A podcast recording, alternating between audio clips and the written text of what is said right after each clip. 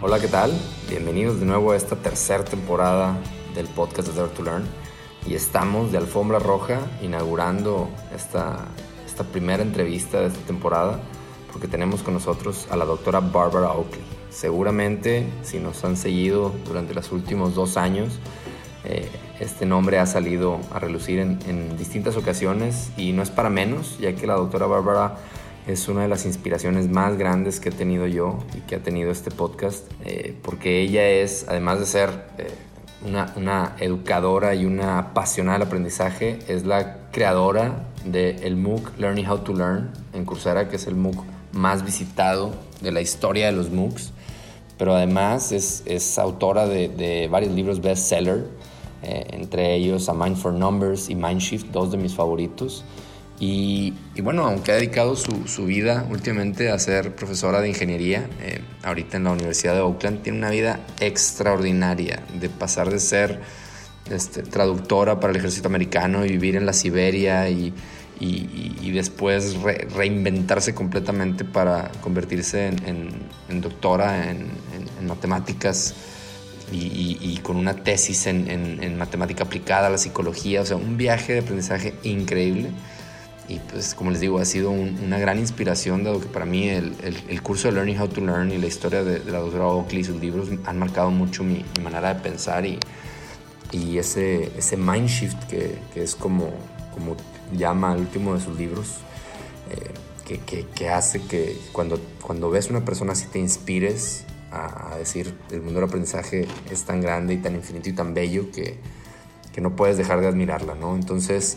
Eh, Bárbara, la doctora Oakley, eh, nos, nos, además con un nivel de humildad, de humildad increíble, nos platica acerca de, de, todo lo que ella ve para el mundo del aprendizaje hoy y de cómo la neurociencia, que es algo en lo que ella está, está muy clavada, eh, y me corrijo porque, perdón, su, su, doctorado es en neurociencia, no en matemática, pero sí su tesis fue de cómo aplicar la neurociencia y la estadística al tema de, del aprendizaje y, combinado ahí con psicología. Y en esta ocasión nos platica justamente cómo la neurociencia contribuye al aprendizaje real y profundo, ¿no? Nos cuenta qué, qué es ese mind shift y, cómo puede transformar la vida personal y profesional eh, de las personas y, y, cómo puede transformar a toda una organización, ¿no? Y, la verdad es que nos metimos a, a hablar de tácticas, paradigmas, cosas bien, bien interesantes porque una conversación para mí pues casi como un, sueño hecho realidad. Así que espero que, disfruten de esta entrevista tanto como yo, saquenle todo el jugo y todo el provecho posible. Y como siempre, los dejo con, con el llamado de siempre. Atrévanse a aprender, dare to learn.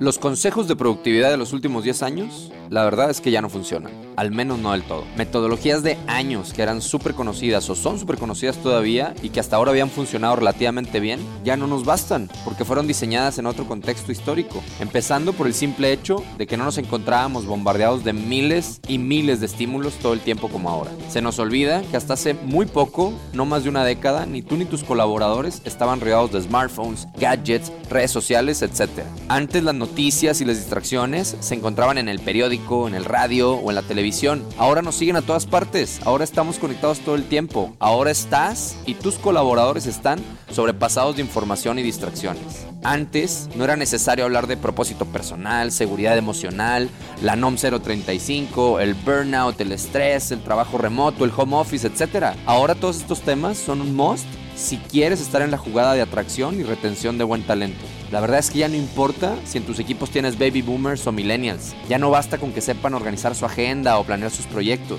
Este nuevo contexto en el si quieres que tú y tus equipos alcancen sus objetivos y sean más productivos, es necesario que les des nuevas habilidades, nuevos modelos mentales, nuevas metodologías y formas de ver el trabajo y el mundo. Este nuevo contexto demanda que recuperemos que nos apropiemos de nuestro tiempo para lograr los resultados más importantes que como organización, como equipo y como individuos nos hemos puesto. Porque la verdad, la triste verdad, es que tú, yo y tu equipo podemos ser muy eficientes en las cosas equivocadas. Si quieres llevar la experiencia Time Ownership, apropiándote del tiempo, a tu organización o a tu equipo directo, búscame. Me va a encantar que platiquemos y me cuentes cuáles son tus retos. Y sirve que aprovechamos para contarte las muchas personas y organizaciones que ya recuperaron su tiempo con esta experiencia. O mejor aún, te pongo en contacto directo con ellas para que ellas mismas te lo cuenten. No pierdas más el tiempo, mejor, apropiate de él. Thanks, Barbara. Thank you very much for being here in the Dare to Learn podcast. Uh, it's such a pleasure to be here, Diego, and I'm I'm excited to uh, see what questions you have. Yes, thank you. I'm excited too.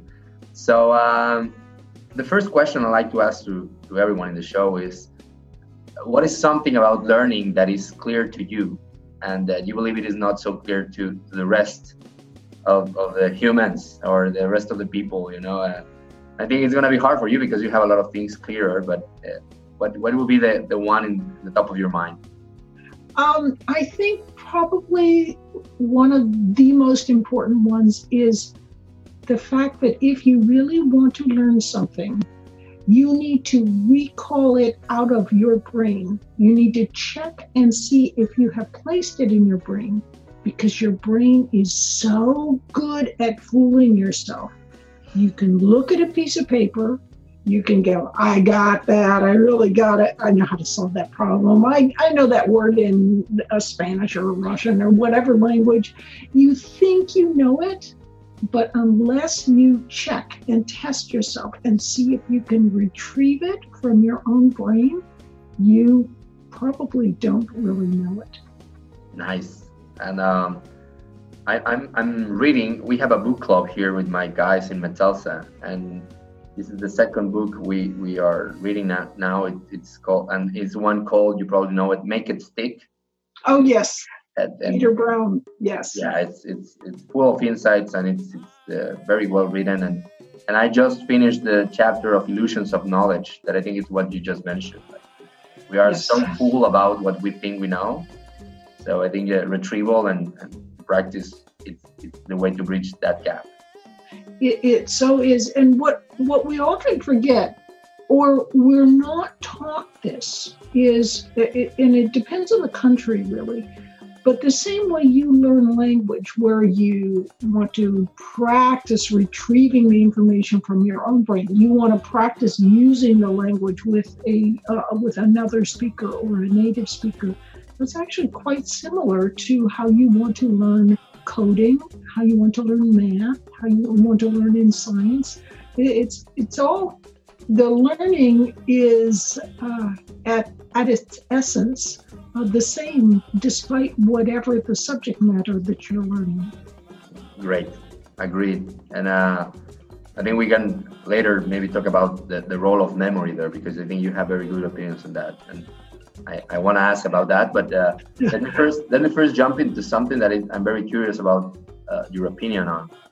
What do you think is going to be the most impactful change in in the near future about the way we learn as of today as humans? You know, things going so rapidly.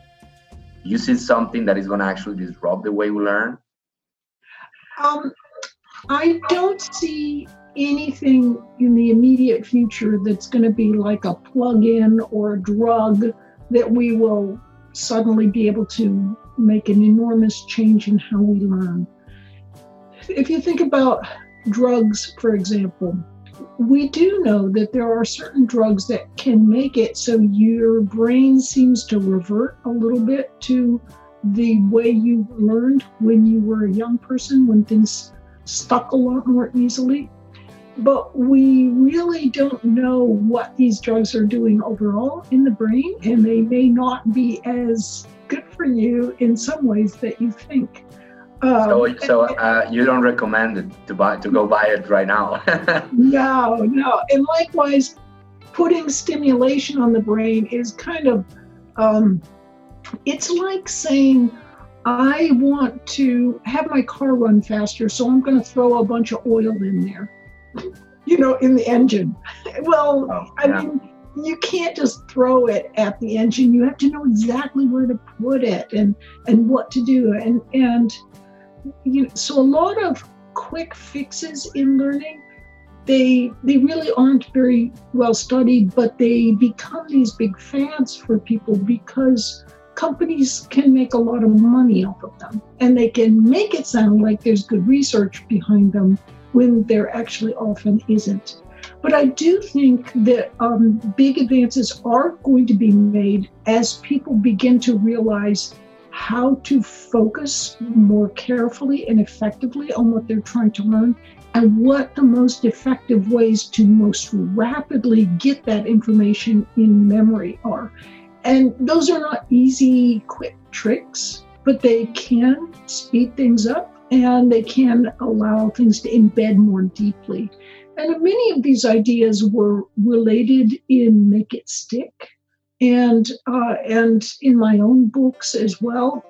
But uh, oh, and there's also a really good book I'd like to mention called Powerful Teaching. So if you're into teaching, uh, get Agarwal and Bain's uh, book Powerful Teaching, and it it talks a lot about how to use these ideas of pulling information from your own brain in order to more deeply embed them.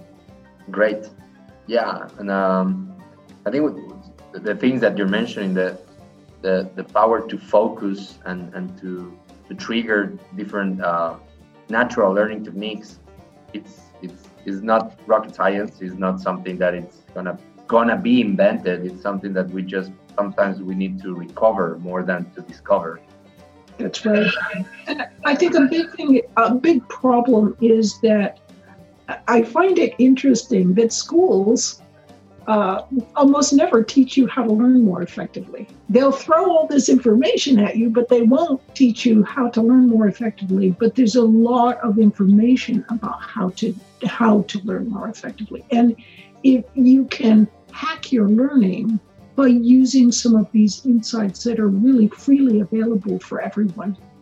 Great, I agreed. I love the the hack your learning part, and um, because uh, I wanted to to have a, a, later moment to deep dive on this uh, on the hacking of the learning and, and as I mentioned to you on the what to do on on corporate uh, environments. But I also mentioned to you that that from your books, the one I really I love all of them, but, uh, um, but both both of them. I have just the two of them, but uh, the one that really make a, a, a milestone in my thinking about career development was Mindshift. That I really loved it.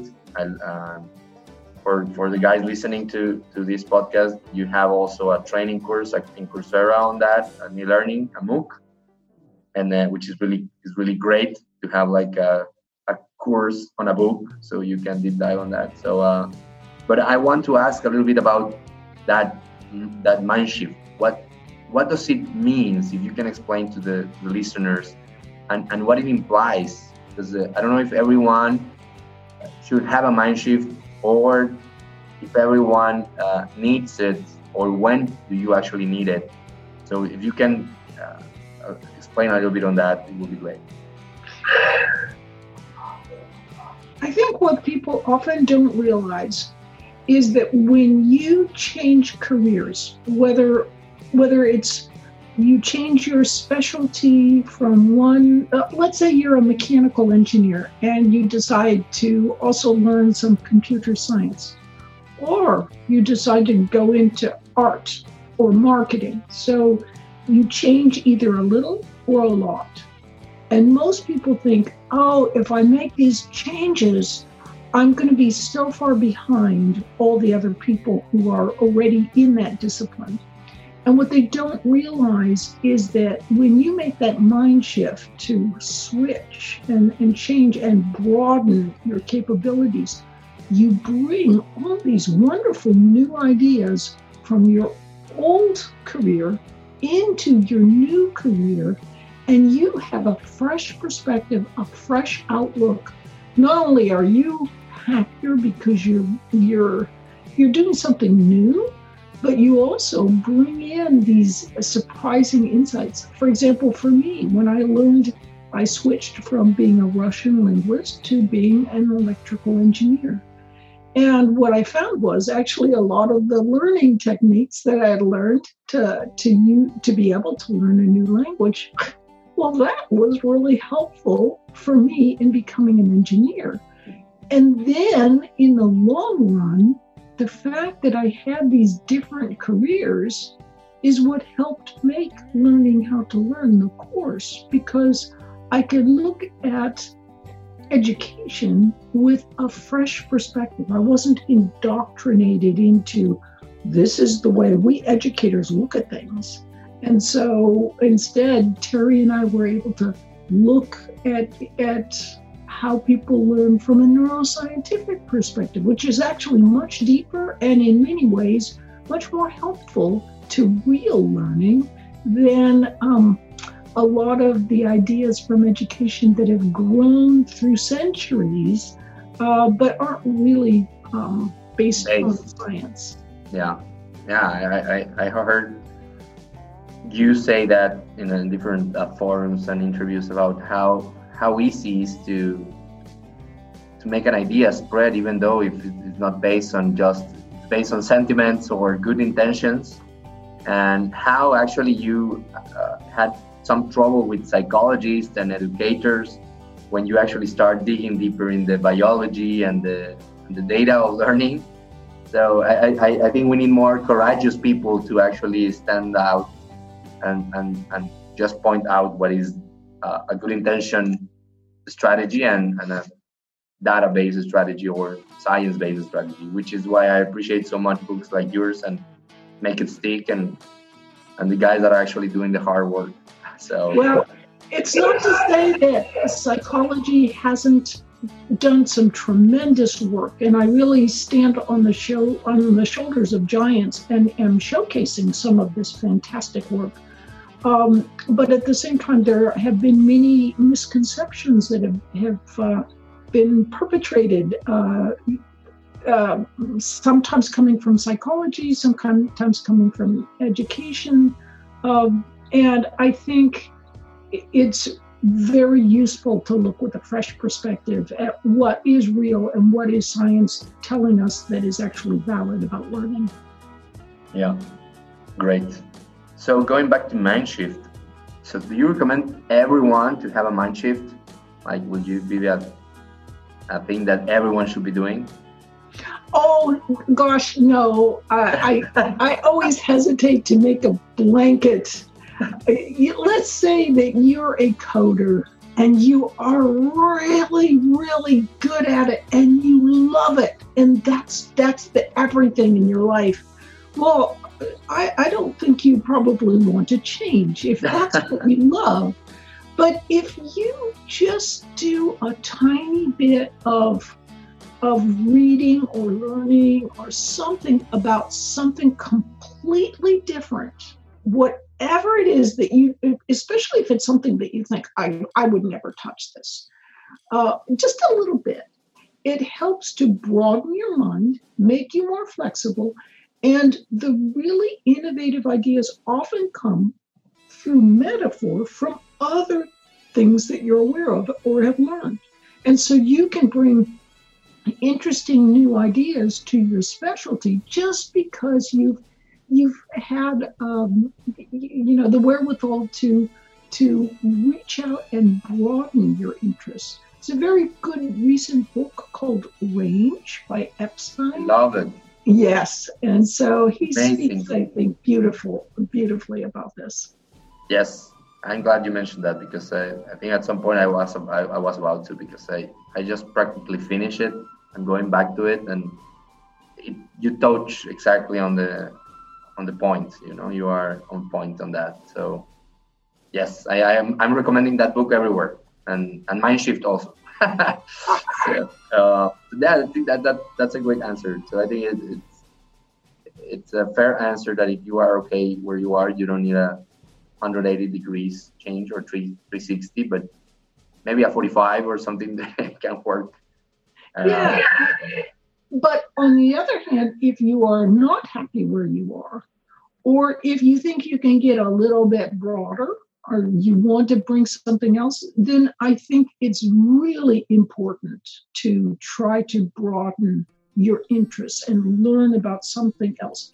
Either something that can help you enhance your career or just something interesting because inevitably your interests will also affect your work life and you'll either be happier on your work life or you'll actually bring some ideas i remember my father was uh, he worked for nasa indirectly he was in the air force and i remember him just playing once with this kind of velcro uh, it was a, a little packet that we had for pencils.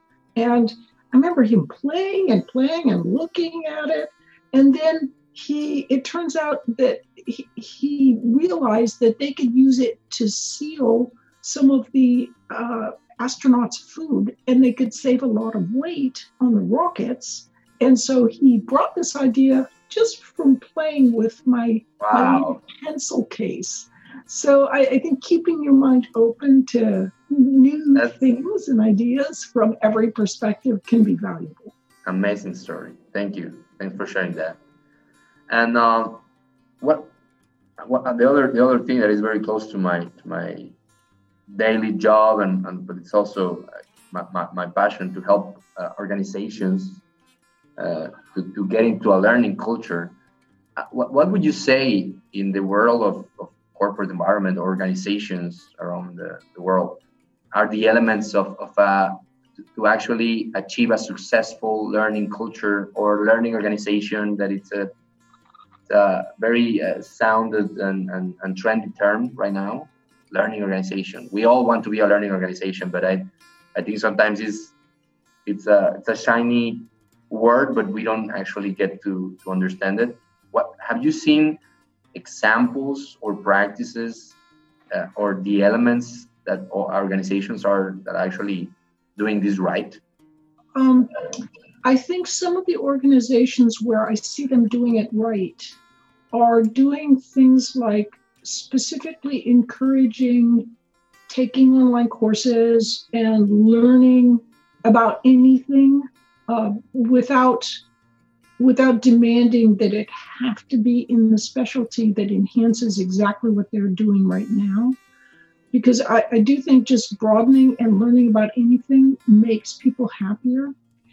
Some things that I see organizations that, in my opinion, they could be doing better, or is there's um, many organizations or businesses seem to be uh, trying to grow as a learning organization based off of ideas that are either 30 years old and they're all doing it. So they all kind of look at each other and go, "Well, they're doing it, so it must be good." And then, but but actually, it it has nothing to do really with helping people learn effectively.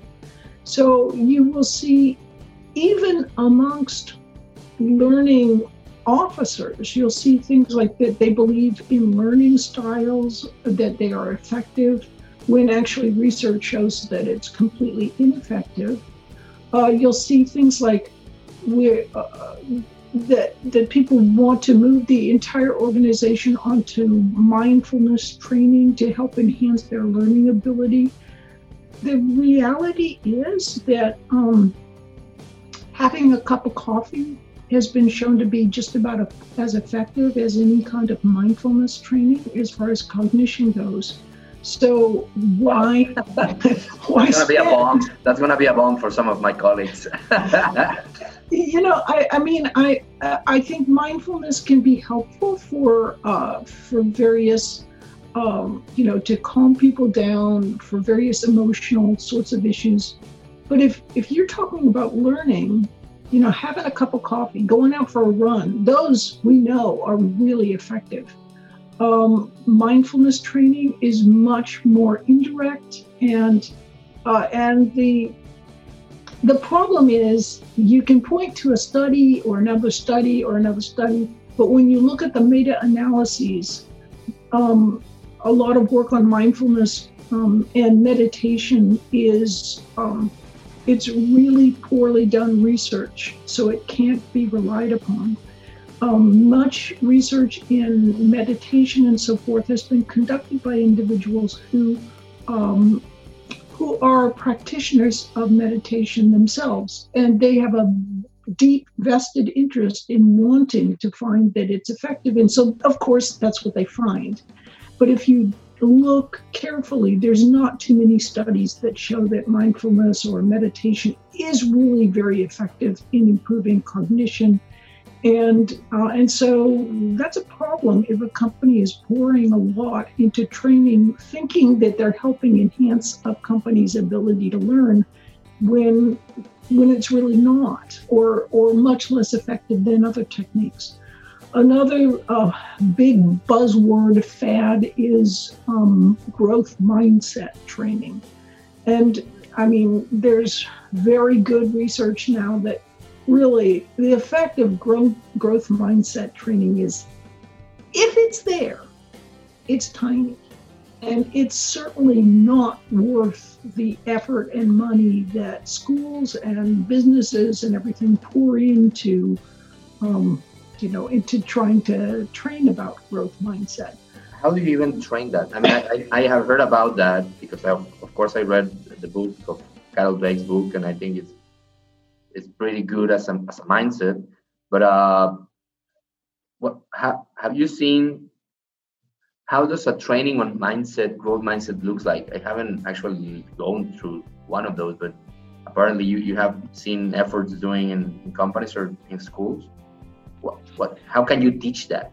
I mean is it maybe that's why it's not effective i don't know for example i have taught in places where i would give three hour training in specifics about what you can do to help learners learn more effectively.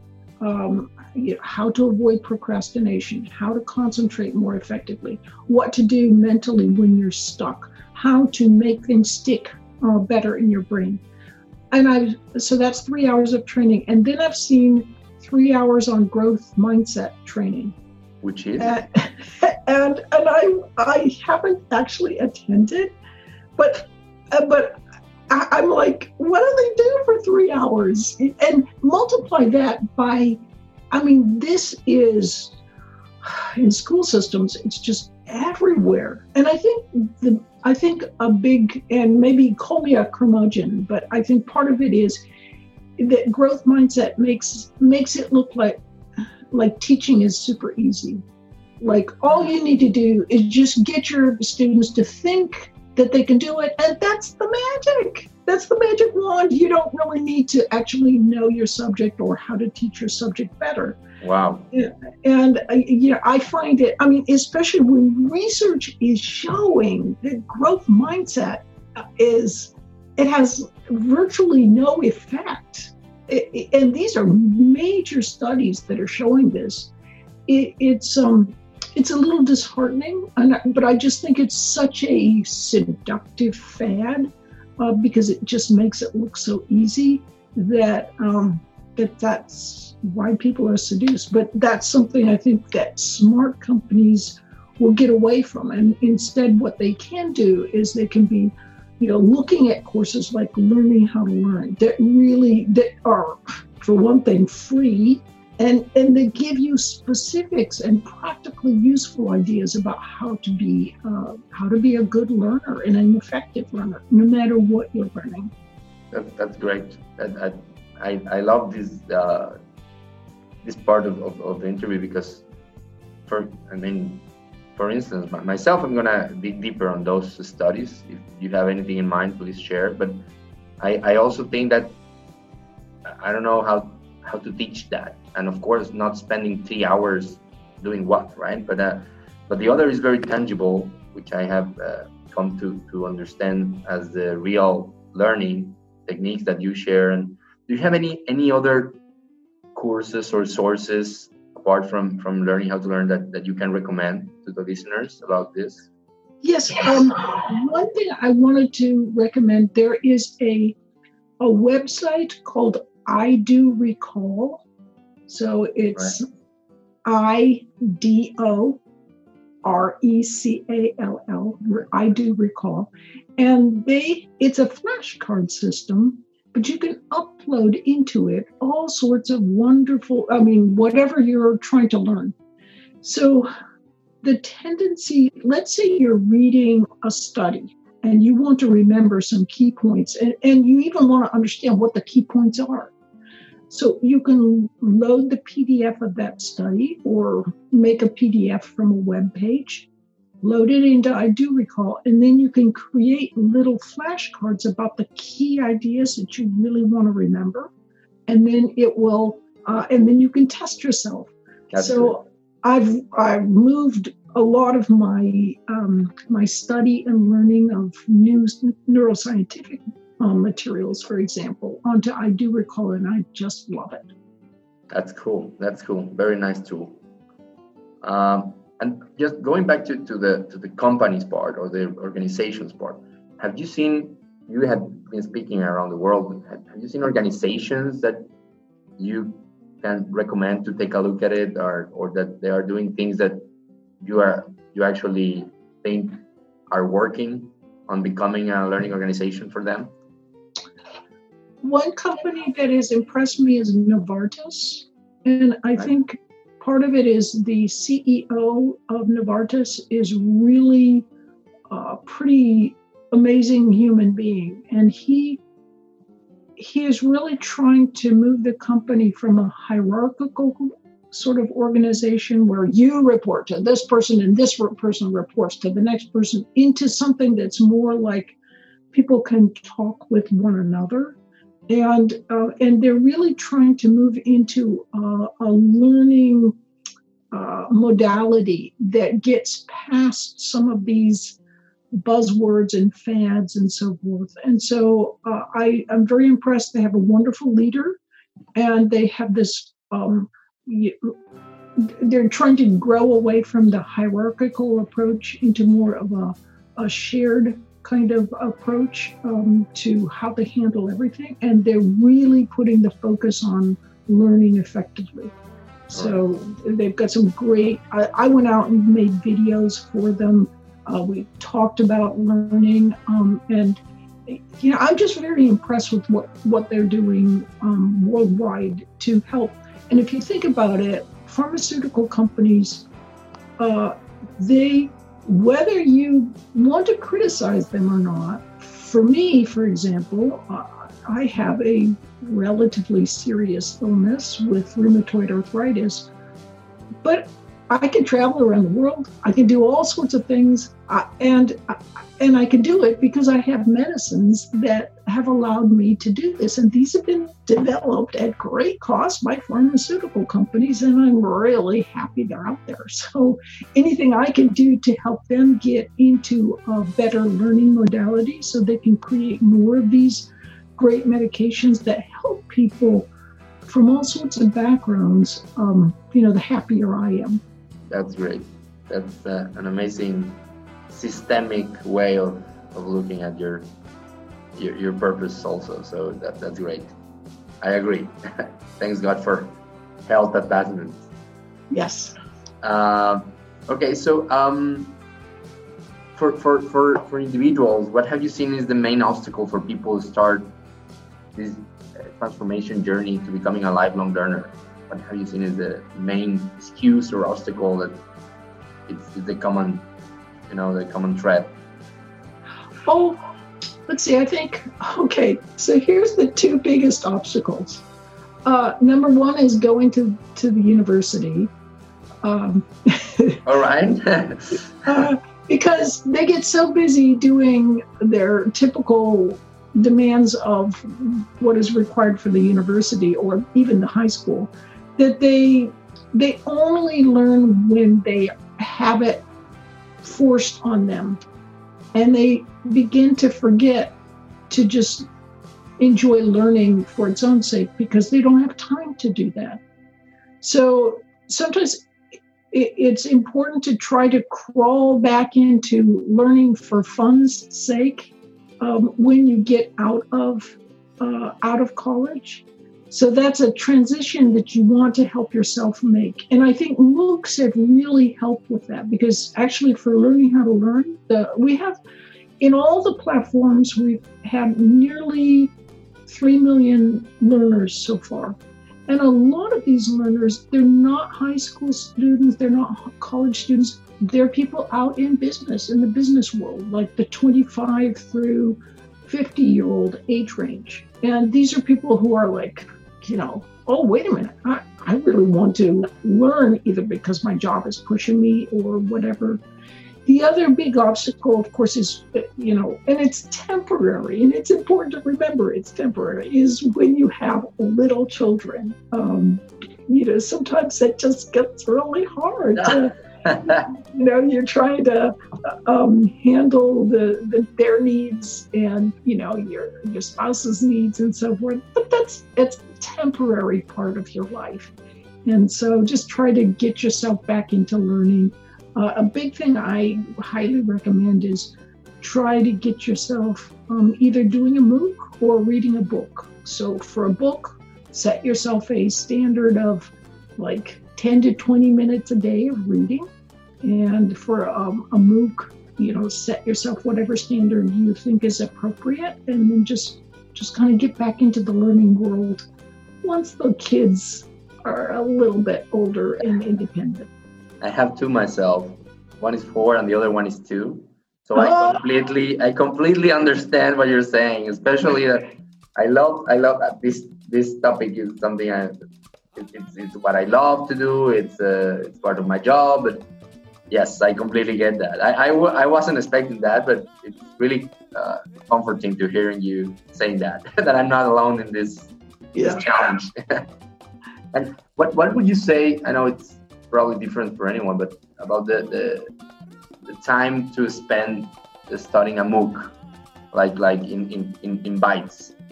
You said. Oh 20 minutes for a MOOC. Uh, yep, sorry. I think I would look at how the MOOC is structured. And because some MOOCs are structured like in five minute bites, others are like in 20 minutes or something like that. I would say, or and some of them are like 50 minute uh, videos or something. So I would say, you know, a good target is if you can aim for something like 20 minutes a day or every other day but it but it really depends on the material because if it's a really intellectually demanding course, it may uh, you may want to take fewer videos per day. Whereas if it's a um, sort of a travel history kind of course, you may be able to, uh, you know, take more videos in a day. So just kind of adjust, but try to to set up some kind of schedule where you're doing it every day or every other day. Try not to um, you know, like binge do everything on on a weekend or something because it's just not as effective that way. Yeah, that's cramming. That's cramming. yeah, that's a very very good, interesting, very very good and interesting insight because I, I was thinking you were about to say the other the other way around. So if it's hard work or intellectually hard, it's better to consume it in a, in a smaller bites And if it's more for fun or more uh, out of curiosity. So you can take more of that. That's what you're saying. That's right. And whatever you're learning, like if there's key points you want to remember, try to either note them down and, or, you know, just have something written and then right before you go to sleep, either look at your writing or if you have a super good memory, you can remember it but review it right before you go to sleep. And that will help those new ideas stick in your mind. Try to do that the same day that you took those notes. Amazing tactic. Thank you. Uh, so, um, what would you uh, recommend? It's uh, I think probably it's it's it's it's more of what you've been uh, recommending now, but uh, if, I want to be professionally future ready, uh, what would be a practical recommendation to start tomorrow? Um, if, if I don't know where to start, because maybe starting a MOOC is because I already asked uh, a couple of questions before. I don't know. Um, if I'm kind of lost in that, where where my future, at least in the future of work, is going to be, uh, do you have a practical recommendation we can recommend to the listeners? I would say don't worry so much about where you're going to go and whether you're picking the right MOOC or whatever, because there's lots of good paths, and you'll never really know, you know, for sure what path, whether it's 100% the best or wherever.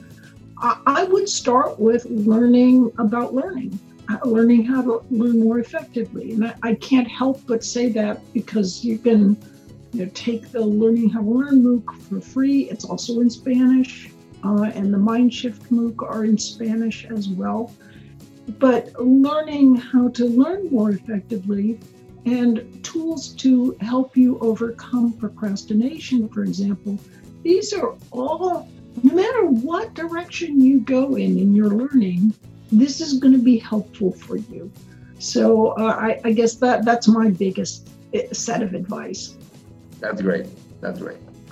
Uh, and just before the, the, the closing remarks question, I, I, just read a paper last week, uh, and I, I, for the first time I, I run into a concept called heutagogy. Have you heard about that?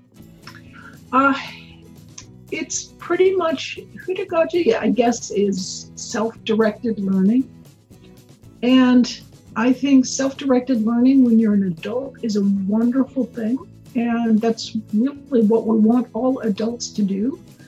But I do think we need to be very careful when it comes to children because if you look at how people learn, there's there's stuff we learn naturally and easily, like our native language, very simple things to do with numbers, recognizing faces. These are things that our brain is born to easily do, even though they're actually quite complicated. Like recognizing a face took forever, decades for data science or for uh, computer scientists to figure out how to do that. But more difficult things like more advanced mathematics or learning a language as an adult, a second language, or you, these kinds of things, even learning to read and write are not things that we have been, from an evolutionary perspective, geared to easily learn. It takes schooling for most people to learn these kinds of things. They're harder. If you let children just do whatever they want and learn whatever they want, they'll just do the easy stuff. So they may not bother to learn to read or to do math. And there's plenty of evidence that if you don't learn to read or to do math uh, at earlier ages, that actually it just becomes more difficult for you to do that as you grow older. So I think that um, self directed learning is great as adults, but as children, we want children to learn. It's, it's kind of like you know, do you let your children do whatever they want? No, because of course not. so it's like that for learning too. We, we want them to enjoy their, what they're learning, but sometimes what they're learning is going to be more difficult, and they're going to need assistance and encouragement because that's going to help them in their later lives. Great, great, great. Yeah, and I, I, I, I like the concept of heutagogy for, for adult learners, for, for corporate environments, like where you are you are your the student and the teacher at the same time. That makes a lot of sense if you have some clarity of where you want to go or which mind shift you want to make. So yeah, I I, I, I, I really like to have that concept now in my my vocabulary because I didn't. I should add, there's an absolutely outstanding program for parents who are trying to help their children learn mathematics, and it's called Smartick, S M A R T I C K. It's a, a company that is based out of Madrid, um, and it's it's absolutely it, it it helps encourage students to learn math by using some tricks from from um, game theory and so forth. So it's gamification, but it, it, also does a very good job of helping to bring students along really well with mathematics. Nice, nice. So it's when is when is a good time to start using that? What what age? You know, if you look at the website, they can probably help you. Um, but my my guess is that you can start very, very young, like three years old or so, but you're going to need to help them. Uh, and, the, the younger they are, the more uh, helpful it will be for you to be there, kind of encouraging them. As they get older, they can do it more on their own. But if you check the website out, uh, right. I think you might be pleasantly surprised at how young you can start. And indeed, uh, with Suzuki violin, learning the violin, which has also been shown if you learn very early, um, it's not to say you have to do violin the rest of your life, but it helps you in many ways to um, music seems to uh, training with music seems to help with uh, mathematics, um, with uh, understanding prosody, with all sorts of things. So you know, early training can be very helpful in in lots of different ways. But it's not like you have to spend two hours. You know, sometimes even just two minutes with a very young person is is good. Nice, nice. Thanks for that advice. I will actually go and seek out for it. Uh, so this question I do to all the guests, but I don't know if it's gonna how it's gonna work out for you. But which are your favorite learning techniques, or how do you learn? Oh, okay. So I, I use the Pomodoro technique. All right. And then this that that uh, website that I told you about, Smartick. I mean, not Smartick, uh, but um, uh, I do. I recall. iDoRecall. Recall. Yeah, I, I use them for a lot of my learning nowadays, and it's just great because, like for me, I know a lot of neuroscience, but I'm not trained as a neuroscientist, which is a an advantage because a lot of trained neuroscientists know a whole bunch about a little tiny area. Um, but at the same time, you know, I need to understand all sorts of uh, different insights, not only about neuroscience, but about uh, issues in cognitive psychology, about all, you know, um, learning in math or language, all these different disciplines. And so um, just having, remembering some key ideas and key facts helps me have this sort of framework. So then other ideas can i can remember them more easily because it's like oh yeah you know oh well wait a minute you know that's right by the hippocampus so that's why it's connecting. Oh okay yeah. You know. Makes it easy yeah i love when that happens uh, and what's next for for barbara what's what are you cooking oh, I, I am cooking a book, uh, a, textbook. And uh, so it's a textbook for teachers to help them to learn more effectively or to, to teach more effectively based on insights from neuroscience. So, um, sort of insights about, for example, why they can have a classroom of 30 students. Some will learn swiftly, some will learn very slowly. How can they teach them all effectively, sort of inclusive teaching. Well, if you know a little bit about how their brains are working and why they learn so differently, uh, it's much easier to come up with quick tricks and tools to help them, um, even though you have students from a variety of backgrounds, uh, to be successful in what they're learning. So that's what I'm working on now. Uh, lots of international um, outreach I work with uh, some wonderful universities in the Spanish speaking world, uh, ESIC uh, from uh, Valencia, Madrid, and IE University. Um, uh, and um, I, I, just, it's a lot going on in China and, and in, in Russia, Kazakhstan, Ukraine um, uh, all over the place. So lots of things going on, and I'm very excited that the world of learning is is picking up, and people are taking notice of insights coming from neuroscience. I agree, completely agree on that, uh, on everything. But in that, on that uh, last uh, uh, sentence about we, I think learning is picking up, and we need to be up to the challenge. So. Um, it's great. It's great. I I, I think uh, I saw your your interview with the uh, BBVA Bank in Spain, and it was also very interesting to hear your insights. That so yeah, a lot of a lot of podcasts and, and, and things talking about learning now. So it's it's a good time to be on the learning field. It is. Yeah, You're in the right place at the right time. yeah, yeah, yeah. Um, talking about podcasts, uh, you already mentioned a couple of apps and, and some uh, books. Do you have any other recommendations that we can uh, sneak peek on podcast, movies, or something that you wanna that you are lately recommending? Let's see. Um, I'm let's see. I just watched a a series um, and it's sort of like blank mind, and they, they fill it in with uh, with various. Um, let's see, I'm trying to. Oh gosh. Oh, I, I should know this right off the bat. I am less of a person to.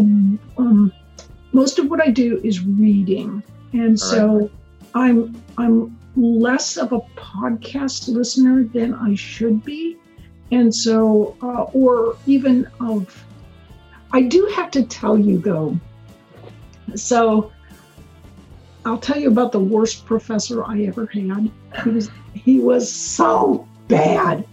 And I remember he was standing there and he'd just done this big derivation and it was all wrong. And he was trying to figure out where he'd gone wrong. And so the students in the front of the classroom started um, talking about this television show. And he suddenly whirled around and puts his arms like this and he says, I never watch television. And and I thought, oh my word, I have to start watching television. yeah, yeah. I don't want to turn out to be like this guy. so a lot of what I do when I watch television is just television for fun. Um, and That's great. Uh, you know, so it'll be things like Breaking Bad or Narcos or The Crown or you, know um, Downton Abbey and things like that. So I, and I really enjoy it and it takes my mind off of everything. Um, That's great. That's fun. great. It's also a technique, I think. It's, it's great. All right, Barbara. I would not have made the MOOC if I didn't have an appreciation for the visual form that developed over those years. That's yes, definitely great insight also, and uh, I hope more people um, join you in the in the journey of making great MOOCs. Funny though, and and visually attractive. So, uh, thank you, thank you very much for for for your insights and and all this sharing. And if you have any any final remarks, that we can. We're very good, and I really appreciate you uh, taking the time to allow me to, or both of us, to share. Yes, thank you. Thank you very much. And uh, for all the listeners, this was Barbara Oakley. And don't miss her MOOC in Coursera, Learning How to Learn.